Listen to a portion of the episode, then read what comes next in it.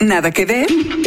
Documentales, cine de autor, series de todos lados del mundo y una que otra película dominguera. Aquí, Mariana Linares Cruz, Trino Camacho y Luis Pablo Boregard hablan de Netflix, recomiendan lo que vale la pena y te ayudan a solucionar el eterno dilema de no tener nada que ver. I'm going to tell you a story. Everything happens for a reason. Goddamn right.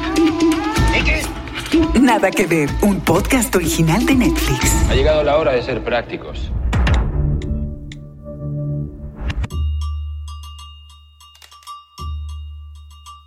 Bienvenidos, estamos en Nada que Ver, un podcast original de Netflix. Ya saben, estamos aquí cada semana para presentarles películas, series documentales, pues ficción, realidad, de todo. Mariana Linares, Tino Camacho, ¿cómo están? Bien, hoy con templanza, fíjate. Porque superado el, el episodio 30 de terror, terrorífico. que ya veo que ya recuperaste el color en el cuerpo. Ya recuperaste Ya, el color del ya, cuerpo. Ya, ya estamos en otro, en otro momento en la vida, en otra temporada. Ya viene la Navidad, ya las sonrisas se ven, así que muy ya bien. es año, ya empezó la, la-. ¿verdad? La, este, la de enero, la cuesta, y ya estamos en el Día del Amor y la Amistad. Traes el terror rápidamente otra vez, Trino, ¿qué es eso? No, pero hoy, hoy traemos ahora sí que un programa muy variado. Sí. Yo creo que tiene un hilo conductor que son grandes directores. Vamos a hablar aquí de la nueva película de Steven Soderbergh que se llama La Lavandería. También vamos a hablar de una serie de comedia que Trino a ti te gustó Me mucho. encanta, De me Kominsky Method. Sí. De Chuck Lorre, que es un genio de la televisión. Sí. ¿no? Hay que decirle y no hay que regatearle ese término. Y tenemos, porque sabemos que es un género muy consumido, las series de policías, la serie de crimen. Tenemos una serie que hay que decir que a mí me, me descubrieron hace poco. Eh, se llama Criminal. Golazo, me encanta escuchar esa frase. No, está- pero y sumaría, a ver cómo ven, que esta mesa habla también de la condición humana en diferentes, en Sí. diferentes aspectos. El misterio, el suspenso, el crimen, la tercera edad, vejez. Sí, sí, sí, tiene mucho que ver, tienes ¿Qué- toda la qué- ¿Qué razón. nos pasa a lo largo de, de la, de la Y historia? se de hila muy bien con, con la lavandería un poquito, porque Uf. también es, ¿no? Condición humana, condición humana. Estamos hechos de muchas cosas. ¿Les parece si entramos en materia? Porque vamos y tenemos un gran invitado hoy, Carlos Puch, Muchas gracias, Luis Pablo. amigo, jefe, Pero que, compañero, pero que recomendador se de presente. series. Sí, Carlos, Puch, ¿cómo estás? preséntate. Preséntate. ¿Cómo están? Yo soy Carlos Pucci. Me da mucho gusto estar en Nada que Ver, de verdad. Hago podcast en Así Como Suena.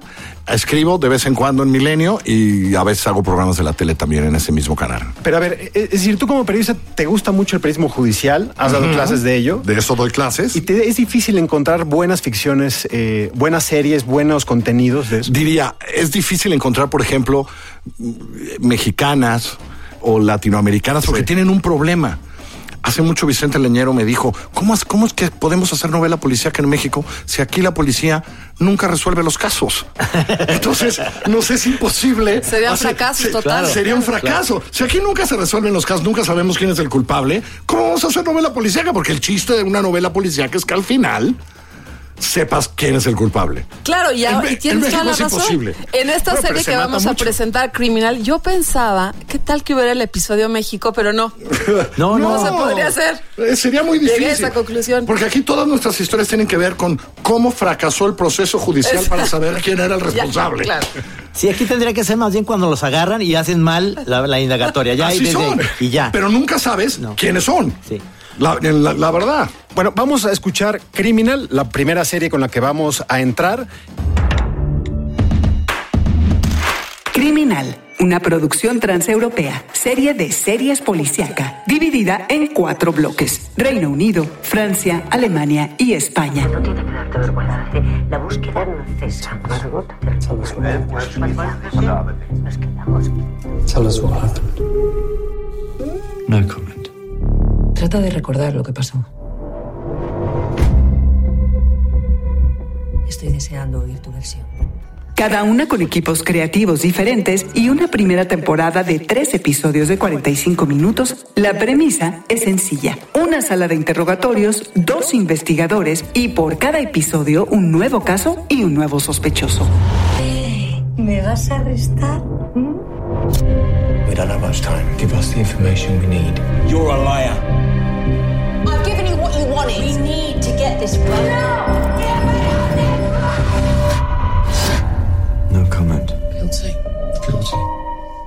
salimos de la sala de interrogatorios y lo demás es libre a la imaginación que permiten los diálogos y las actuaciones encerradas. Impulsada por Jim Field Smith y George Kay, quienes también escribieron el guion del bloque Reino Unido. Dirigido por Jim Field Smith, que también dirige la historia alemana con Oliver Hirschbiegel y la historia española con Mariano Barroso. La historia francesa está dirigida por Frédéric Mermut.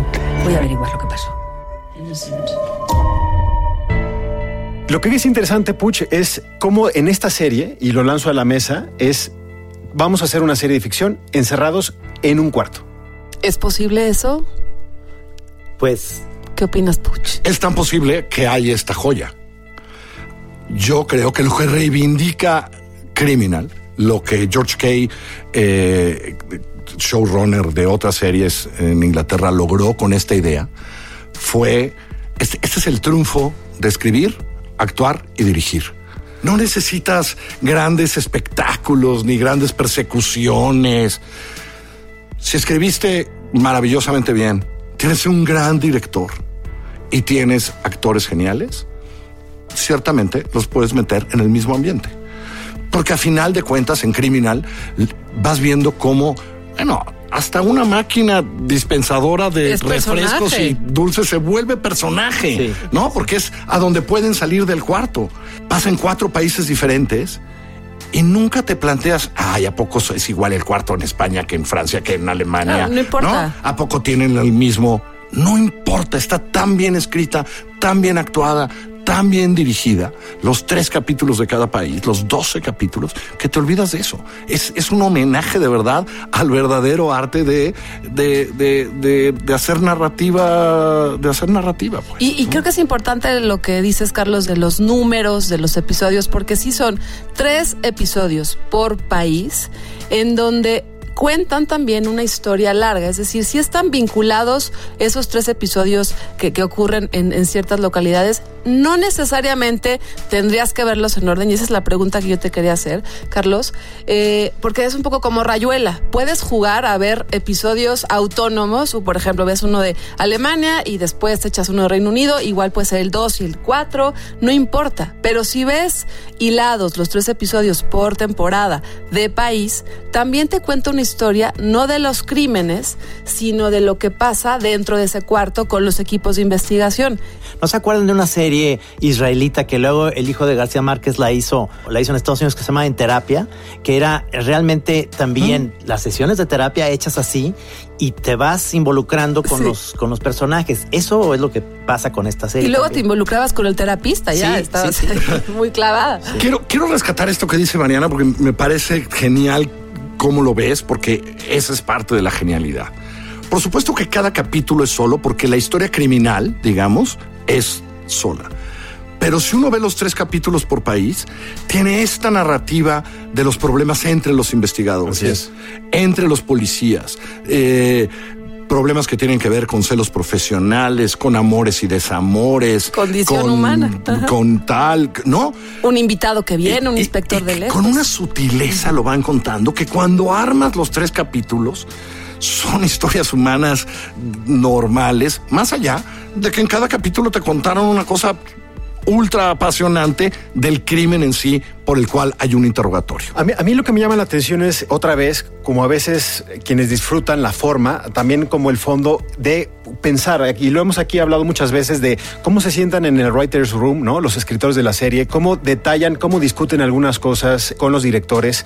Pero me encanta a mí aproximarme a una serie de la cual no había leído nada y sentarme, ponerle play, ver el primer episodio sin contexto. No hay contexto, no hay historia. Es decir, estás ahí encerrado, sabes que es una historia de policías, una historia de detectives, hay alguien sobre, cual, eh, sobre quien recae una sospecha, pero tú no sabes nada de él. No sabes absolutamente, es decir, se sacude y además yo creo que se sacude voluntariamente estas cuestiones de muy gringas en, esta, en este género de flashback a la escena del crimen, ¿no? Llega la detective tomándose un café a ver el cuerpo. Eso, no hay nada de eso aquí. No. Es tensión narrativa de guion y con unas actuaciones espectaculares. Ahora, yo, yo sí le sumo eh, la parte de Alemania, hay que decir, son cuatro países, Reino Unido, Francia, Alemania y España. En la parte de Alemania, a mí me encantó porque es un director que además, para mí es uno de los mayores talentos que tiene Alemania, que es Oliver Hirschbiegel, que seguramente ustedes han esa visto. pronunciation. Segura- seguramente ustedes han visto cosas de Hirschbiegel, porque es el autor del meme más visto en la historia de la humanidad, que es... Ah, caray. Sí, es el quien dirigió la película de Hitler se entera de... Ah, no me digas, claro. es buenísimo en el doblaje eso. Es buenísimo. Sí. Es esta historia de, de Bruno Gans y ahí de- demostró que tenía como mucho pulso narrativo y ahora lo encontramos dirigiendo pues, la parte, digamos, la pata alemana de esta serie con, eh, pues yo creo que una tensión brutal. Alemania a mí me parece muy poderosa porque incluye elementos históricos, Así es. elementos de qué cómo, cómo, cómo están estos personajes en las diferentes Alemanias, cómo influyó eso en los diferentes eh, episodios que ellos intentan resolver y que otra vez en todas las historias lo que los une no necesariamente es que están hablando con criminales, Vamos a ir descubriendo en cada episodio eh, si son criminales, si se les inculpa por cómplices, si nada más están buscando una pista, pero no asuma nada, ¿eh? Cada uno de los episodios les irá sorprendiendo de qué es lo que quieren encontrar con estos personajes que están enfrente de ellos. Y eso es lo que sorprende por un lado. Y por otro lado, a mí me, me- me sucedió la capacidad de imaginar los crímenes o lo que se les acusa A- o que quieren sacar a partir de esa conversación. con pura palabra, ¿no? Nunca Y- ves. Y, y lo de las actuaciones, es decir, todos Sí, sí.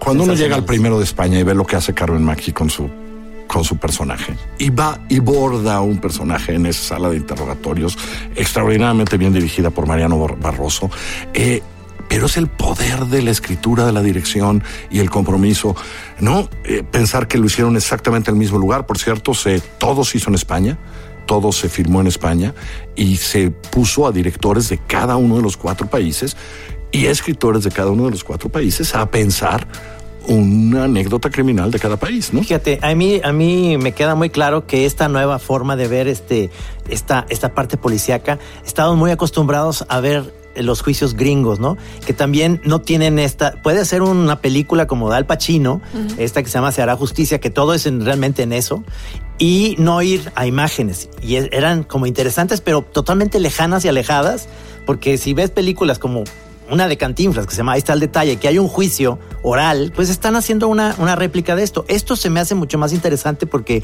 es un cuarto, esto puede pasar en cualquier país y es realmente este interesante ver en cada personaje cómo va hilando. Yo me acuerdo las películas de Orol, cómo van hilando ci- ciertas historias y Orol no lo hacía porque no tenía dinero para filmar afuera, pero eran aburridísimas porque eran muy malos actores. Aquí ves cómo van armando a los policías y cómo van armando a, a los que están detenidos una historia tan interesante, tan intensa que, que te fascinas. Y, y lo dices bien, Trino, porque tampoco hace falta saber como del todo el sistema judicial de los países, no importa. nada. Para eso siempre hay un dan. abogado ahí, ¿no? Hay unas pistas. Hay un abogado ahí que, que medio interviene con su interrogado, no interviene, quiere negociar por acá y, ¿no? Grandes personajes también, los abogados pequeños en términos de la trama, pero que están ahí un poco por eso, para ayudar a eso que planteas. Y con lo poco que te dicen sobre el sistema judicial, lo vas teniendo claro. ¿Te, Eso, eso atreves a escoger alguno favorito, Puch? Está difícil. me cuesta mucho trabajo. Debo decir que cada vez que llegaba a un país, decía, no, los franceses no lo pudieron haber hecho tan bien como los ingleses. Híjole, pero está Pácatelas los franceses. ¿No? Ah, los españoles no van a llegar a lo de los alemanes. Pues, ¿cómo? Pácatelas, mi sorpresa con los con lo que hicieron los españoles. La verdad es de un cuidado, es de un cuidado que debería de ganar muchos premios en donde los ven. Y la eso- pura idea es fascinante. Y no solo eso, yo creo que también tiene que así. ¿Por qué no replicar esto? Yo creo que podría funcionar en, en nuestras eh, terribles Latitudes. democracias. Sí, sí, sí, sí. A mí me gustaría ver un experimento como criminal en nuestras latitudes, como dices. No estaría mal. Es- me parece que ahí sí llegamos. Interrogatorios sí hacemos. Sí. Dicen que a veces, pues con un par de zapes, ¿no? Eh, Una ayudadita, dicen algunos criminal, a- algunos este, interrogadores mexicanos, que les dan una ayudadita, ¿no? Pero sí estaría increíble ver, plantear esto. Una vez más, por el lucimiento de ver una joya narrativa, eh, por, ver actores increíbles, directores increíbles y que te tiene atrapado. O por ejemplo, ver un criminal en Estados Unidos viendo una de estos interrogatorios en Medio Oriente, ¿no? Es decir, también. de los que hacían, de los que agarraban de los que allá. hacían, exactamente. exactamente. No es de verdad, se tiene que ver. Yo la fui descubriendo poco a poco y cuando agarré el segundo capítulo de la primera que vi, pues no pude dejarle. No qué, pude maravilla, dejarle. qué maravilla que estén estas joyas ahí y que ciertamente me pasó como a ti, Luis Pablo, que yo iba sin ninguna idea de lo que íbamos a ver y ¡paz! Te quedas y te enganchas, ¿no? Y además una serie, eh, siento como muy justa, hay eh, investigadoras, pero hay detectives, pero hay criminales, pero eh, es, es- no, ya, ya estamos Pero los fuera criminales, del- los criminales que, que aparecen en Criminal son, no tienen nada que ver con los criminales como los que vamos a hablar en el próximo título. de o sea, hay Laundromat. de criminales a criminales, estás Totalmente, queriendo sí, decir. totalmente. Claro. Y Bueno. yo creo que por eso ahí está también Asomes a hilado. criminal para ver qué tipos de criminales hay. Pues cla- claro, ¿no? Para Es decir, darse un, un- un catálogo de criminales. un catálogo de criminales y también criminales que se salen con la suya, como, como pasa en el lavado de dinero. Que luego uno empatiza con esos que se salen con la suya, ¿eh? Sí, claro. No. Acuérdate. Pasó con un par. Sí, sí, sí, sí. Aníbal Lecter. Pocho, muchas gracias por acompañarnos el día de No, hoy. gracias a ustedes, gracias a ustedes, gracias a todo el Gracias equipo. de que se ver. repita. A ver, ¿qué, qué otra serie nos quieres traer aquí? Yo aquí estoy. Yo que me le la paso- descubriste a Luis Pablo. Yo me la paso viendo series, ya se las voy a mandar, las Ahora, estoy viendo. Muy bien. Gracias. Perfecto. Gracias, Gracias. Carlos. Pues bueno, como dijimos, criminales, hay criminales de baja estofa y criminales como los que retratan en The Laundromat. Es La Lavandería, una película de, pues probablemente uno de los nombres más reconocidos del cine independiente, o sea, un verdadero cineasta independiente que es Steven Soderbergh. Diverso, todo terreno. Sí, todo terreno, tienes toda la razón. La lavandería, la nueva película del ganador al Oscar Steven Soderbergh, escrita por Scott C. Burns y protagonizada por los multiaclamados Meryl Streep, Gary Oldman, Antonio Banderas, Jeffrey Wright, David Schwimmer, Matthias Schoenaerts, James Cromwell y Sharon Stone, entre otros. Simple truth of the world is that most games, someone to win, someone has to lose. Think of this as fairy tale that actually happened. There's confusion over who has to pay. So they drowned Joe and 20 other innocent people, and somebody's making money from it. It all goes back to this law firm, Mossack Fonseca. Sigue varias historias que se entrecruzan en el escándalo revelado por los Panama Papers en el 2016 y que explican cómo funcionaba ese lavado de dinero. They're getting away with murder. Which is bad. Bad? Yeah, bad is such a big word for being such a small word. Bribery, corruption, money laundering, millions and millions and millions of dollars. Somebody has to sound the alarm. Pasa del punto de vista de los abogados multimillonarios Mossack y Fonseca, con tonos de farsa y falso documental, a seguir la odisea de Ellen para encontrar a alguien que se haga cargo del accidente en que murió su esposo. Disponible en Netflix desde el 18 de octubre. my money. Most of the time, we don't even know. Esta es una película que se estrenó en el Festival de Venecia. Yo tengo que aceptar que cuando vi el tráiler dije, uff, me, me empezó a salivar la boca porque la fórmula, es decir, todo lo que tiene esta, esta receta, ¿no? Los ingredientes. Primero, y tengo que decir el cast, ¿no? Gary Oldman, Sí. eh, Meryl Streep, Antonio Banderas, em, David Schwimmer. David Schwimmer, Sharon Stone, ¿no? Eh, Es decir, Stone. cada dices, ah, no manches que está este cuate. Sí. La película cuando se exhibió en Venecia no tuvo muy buenas críticas y siento que desde que la, la lanzó Netflix eso ha tenido ha, dividido un poco, yo creo que las opiniones, ¿no, Mariana? Es decir, ¿tú crees que si está en Venecia ya es una certeza de que, de que va por buen camino la cosa? No, no, Es un sello de garantía, sí, sí, Sí. creo, ¿eh? sí, es un sello de garantía. Y ahora que está en Netflix, empieza el debate de que no estaba tan buena la cosa. ¿O qué es lo que pasa ahí? No, es decir, eh, digo, finalmente va la, los críticos de cine eh, pues más importantes de Europa. Es uno de los, es el festival de cine más antiguo. Vieron y yo creo que salió como un poco, es decir, se esperaba esto, se esperaba Meryl Streep dirigida por Soderbergh hablando de los Panama Papers. Y yo creo que no no logró eh, contagiara mucho, pero me parece que sí tiene como, sí crea esta discusión de eh, lavado de dinero, que para mí, siendo periodista, es una de las cosas, yo creo que uno de los principales males que nadie atiende. Y la película, para mí, cumple con eso. Es decir, resuelve. yo veo, eh, eh, pues en esta, además, mm, son, es hora y media, muy digerible, muy digerible de un tema que es imposible escribir o ver o hacer algo ameno de un problema que es súper difícil de explicar. Hay una secuencia que es muy cinematográfica, sin hacer spoilers. Uno de los personajes muere de una manera totalmente absurda, de una caída de un poste y demás, que se me hizo muy bien filmada. Y toda la película en general me pareció divertida. En, en la clave esta, como dicen ahora los chavos, en la clave de Erin Bron Bronkovich, en esta onda de la investigación y demás, con, con un poquito más de humor. En este sentido está ahí Banderas y, Gary Oldman están haciendo este papel que te da de repente esa parte. Un, un Ross de Friends que ya trae los cachetes aquí más bien en, las bolsas de los ojos, está más cachetón, pero, pero en general eh, se me hizo muy interesante, la estaba siguiendo todo el tiempo eh, con mucho interés. Y, y no sé, a mí sí me gustó mucho. La lavandería, esta película que ya pueden encontrar en Netflix, sí me pasó, como decías tú, Luis Pablo, que tenía esta gran desfile de, de, buenas cartas, ¿no? Un gran director, grandes actuaciones, un temazo que son los Panama Papers, haber pasado por Venecia, yo le entro con todas esas cartas y sí me fue develando, revelando, me, me causó humor.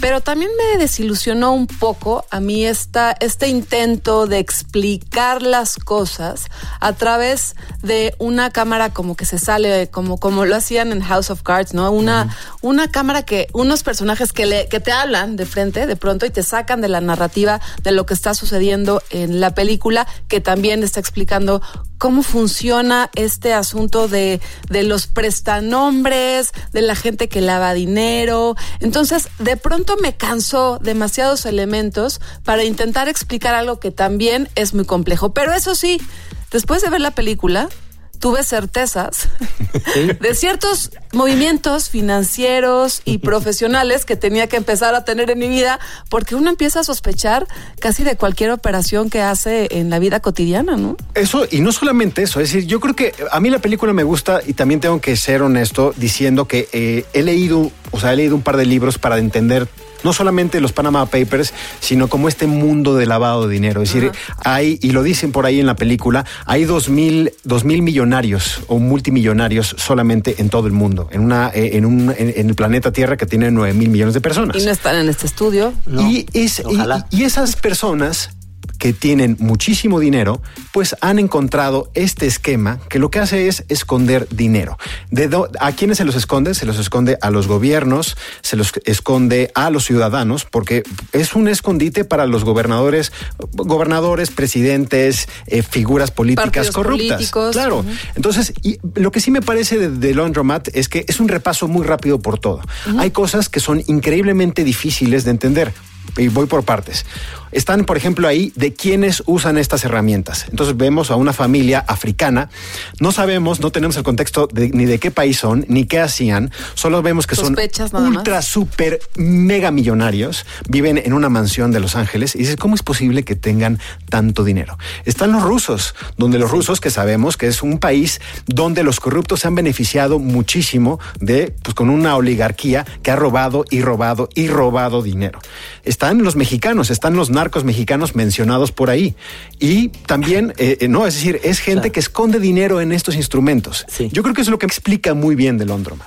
Ahora que acabas de enunciar como los diferentes grupos o personajes que aparecen en esta película de Laundromat, hay una que, bueno, en general me parece que son muchos estereotipos. Y entonces ahí ya uh, me cuesta un poquito de trabajo. Para cerrar con estos estereotipos, tenemos a la mujer americana que por su propia lucha, con las ganas de saber la verdad sobre un accidente que le afectó su vida, su herencia y todo lo que venga después, que está encarnada por la grandísima Meryl Streep. También siento que esa parte es un poquito... Es un, poco Erin Bronkovich. Este, sí, un poquito estereotipada porque al final los norteamericanos o las norteamericanas van a ser las que salven el mundo y las que nos ah. van a decir la verdad de lo que ocurre en todos estos otros territorios corruptos. Pero, Me pasó. Pero bueno, se salva, porque Meryl Streep hace una interpretación. es que eso, eso, eso Mariano, no sé qué les parece, pero Meryl No, Streep no. que, que aparezca en cualquier película ya te la alza. Sí, Es sí. decir, hagas un bodrio, ahí está Meryl Streep y Meryl Streep 10 minutos o 15 minutos en cámara, ya es otra cosa. Es y un no me había pasado verla con ese, con esa desfachatez de las arrugas, cojeando, como con una vejez muy bien asumida, porque así lo, lo, lo requiere su personaje, pero con también con una dignidad de, de que ya es una actriz, pues veterana, ¿no? Y hay unos guiños muy sabrosos porque en la parte mexicana que salen los narcos, salen dos comediantes de Saturday Night Live que no les va nada bien, digamos. Pero es sensacional por eso. La película tiene esos como guiños en los cuales no se lo está tomando tan en serio y hacen muchas referencias, digamos, culturales muy sabrosas que te va llevando a una también eh, vendedora de bienes raíces que es eh, Sharon Stone, que no la reconocí en el principio. y dije, No, qué, qué, cuesta. Qué, qué guapa señora, ¿no? O sea, y es, es ella, ¿no? Y yo creo que das en un punto clave que es el tono. El tono no le ha gustado a mucha gente. Eh, yo creo que es, es- Le es- dudas. es una película que hereda de, de Big Short de Adam McKay, que es un director estadounidense que le ha encontrado muy bien la sátira, pero a mí me encantó el tono de The Laundromat. ¿Por qué? Porque eh, lo que quiere decir Soderbergh al final es que todo esto es una gran burla a costa de nosotros. En un mundo cada vez más desigual, donde hay millones de pobres y muy pocos millonarios, es una burla. Ese sistema está hecho para que siempre ganen los de siempre, los ricos, los de arriba. Y eso está reflejado aquí. Vemos que Mossack Fonseca, que es el, eh, eh, son los dos abogados de los Panama Papers, estuvieron tres meses en la cárcel. Bueno, y demandaron, demandaron a Netflix porque no querían que saliera la, la película. Existen en la vida real. Y, y esto causó también, también causa muchísima sensación de decir qué bueno que, Sí. que esto esté pasando. Bueno, tan existe que eh, Ricardo López, nuestro colaborador, tuvo la posibilidad de platicar con uno de los periodistas que justamente descubrieron todo este rollazo de los Panama Papers. Escuchemos. Insiders. Ricardo López conversa con Daniel Izárraga, uno de los periodistas que mayor cobertura le dio a los Panama Papers en México. En toda América Latina se hace buen periodismo de investigación y México no es la excepción. Ahí están los reportajes sobre la casa del expresidente Peña Nieto, los esquemas para desviar dinero del exgobernador de Veracruz Javier Duarte y las propiedades del director de la Comisión Federal de Electricidad Manuel Bartlett. Si uno tuviera ganas de reírse, podría decir que hay tan buenos periodistas de investigación en México gracias a todo el material que proporcionan nuestros políticos. Dame un segundo para acomodarme los audífonos. Dame un segundo. Uno de estos periodistas es Daniel Izárraga. Era reportero. Trabajo ahora como jefe de información en Mexicanos contra la corrupción y la impunidad en el área de periodismo. Lizárraga es uno de 370 periodistas de 80 países que participaron en la investigación conocida como los Panama Papers, reporteando las conexiones en México de los más de 11 millones de documentos filtrados del despacho Mossack Fonseca, especializado en esconder dinero en paraísos fiscales para que sus clientes pagaran menos impuestos. Es una de las coberturas periodísticas más exitosas a nivel mundial que se ha organizado entre más de 300 reporteros del mundo. Esto es producto de una experiencia que se ha venido acumulando durante décadas quizá en el Consorcio Internacional de Periodistas de Investigación que está en Washington. Cuando habla de coberturas mundiales se refiere no solo a la cantidad de personas involucradas, sino al impacto literalmente planetario que tuvieron estas revelaciones. Lizárraga dice que los paraísos fiscales son como la coladera del sistema financiero mundial.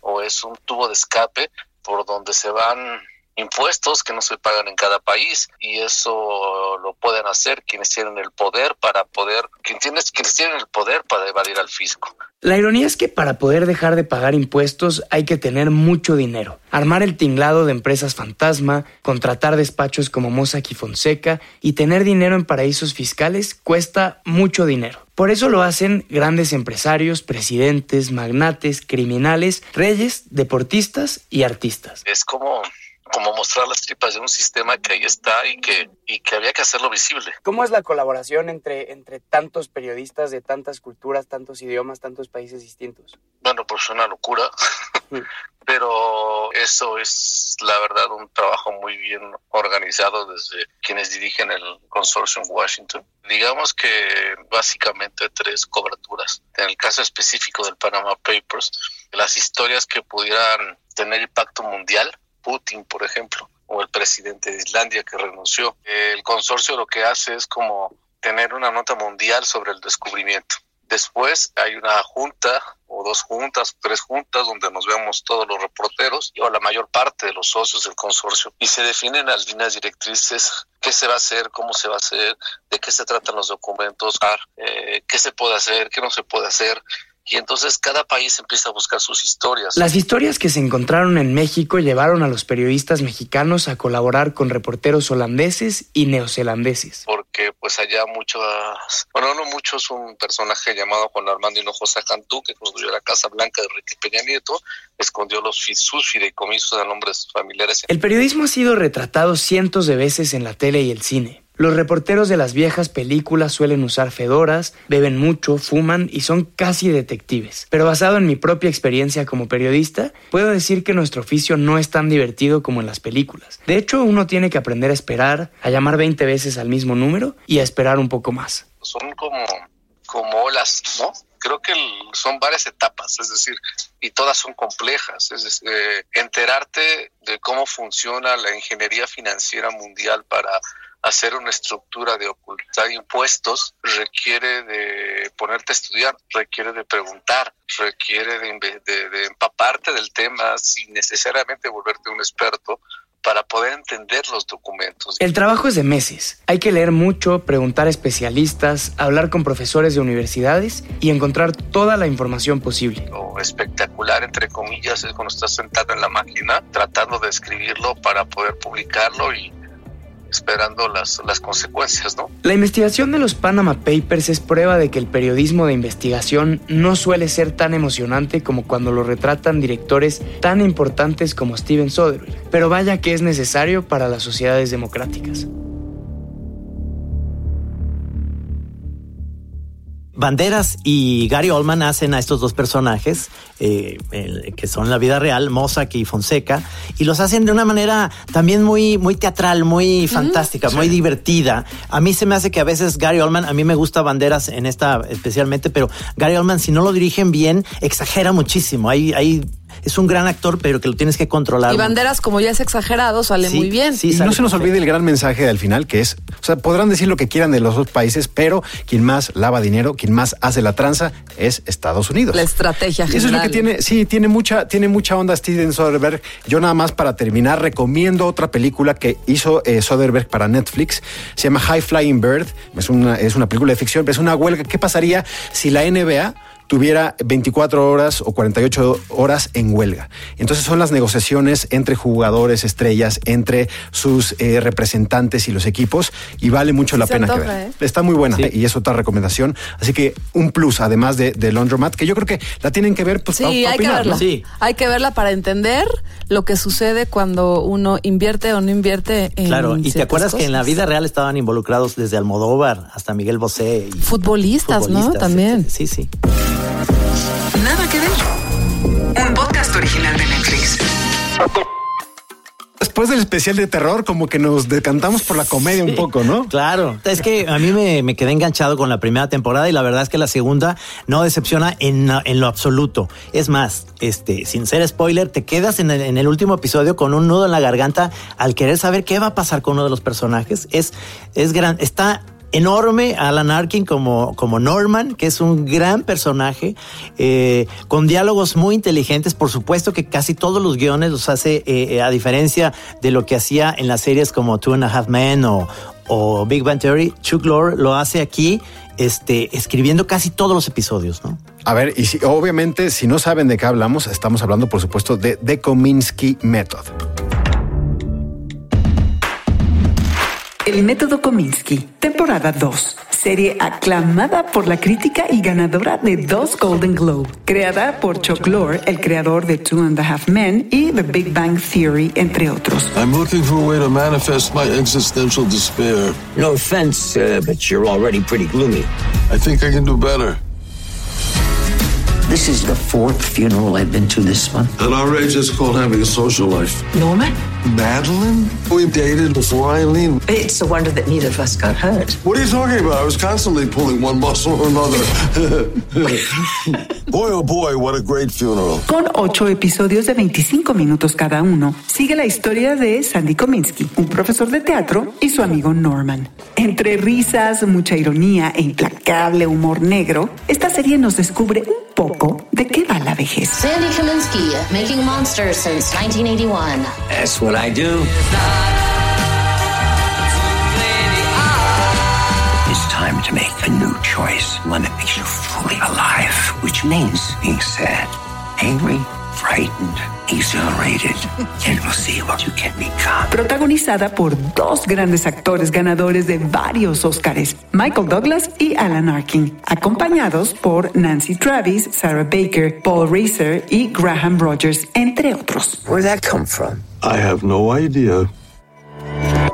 Hablabas de Chuck Lorre, que estaba checando y, y estábamos aquí hablando de qué edad tiene Chuck Lorre, que es como este showrunner. Tiene 67 años. Se nota mucho porque efectivamente Trino has dado, o sea, dijiste algo que es muy interesante. Él está escribiendo muchas cosas y escribe los, eh, pues los episodios que se convierten en pivote para contar la historia, es decir, los más, los más densos con su humor, pero que tienen este punto de humor amargo, ¿no? Es decir, como de despedida. Pero es curioso, es curioso cómo eh, creo que Chuck Lorre claramente está viendo hacia el final de su vida, como estos dos personajes. Sí, y hay algo que les quiero recomendar a todos los que vayan a ver la serie, porque lo- obviamente lo que pasa con, con Netflix es que te vas de lleno con el 1 y te vas con el 2 y con el 3, pero Netflix te pone este siguiente episodio y se te va quedarte hasta el final de los créditos donde las famosas no sé si lo estoy citando bien, pero se llaman así como las ego cards o las...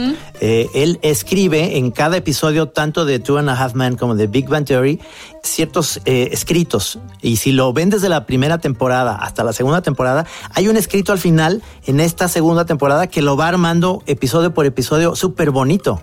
Súper bonito. Entonces, no, no, no dejen que se vaya al siguiente episodio, sino que se vaya hasta el final para leer estas, eh, digamos, creo que hasta hay libros escritos de, todas, ego cards. de todas esas ego cards, que no sé si se llama así, le dicen de otra manera. El método Kominsky, que así se llama esta serie en su temporada 2, y se llama así porque uno de los protagonistas es Sandy Kominsky, que es un eh, maestro de actuación, y durante cada uno de los episodios él da un taller, una clase, este, una confer- bueno, un, pues sí, su, su sabiduría en, en su escuela de teatro, por eso se llama el método Kominsky, que gracias, Trino, porque yo no había tenido oportunidad de ver la, ni la temporada 1 y ahora obviamente la 2 y me encantó, es una serie que disfruta mucho después de cada de ca- después de cada día ya en la noche uno un episodio a la vez porque me reí mucho pero también te confronta con lo que va a suceder eh, próximamente o en un futuro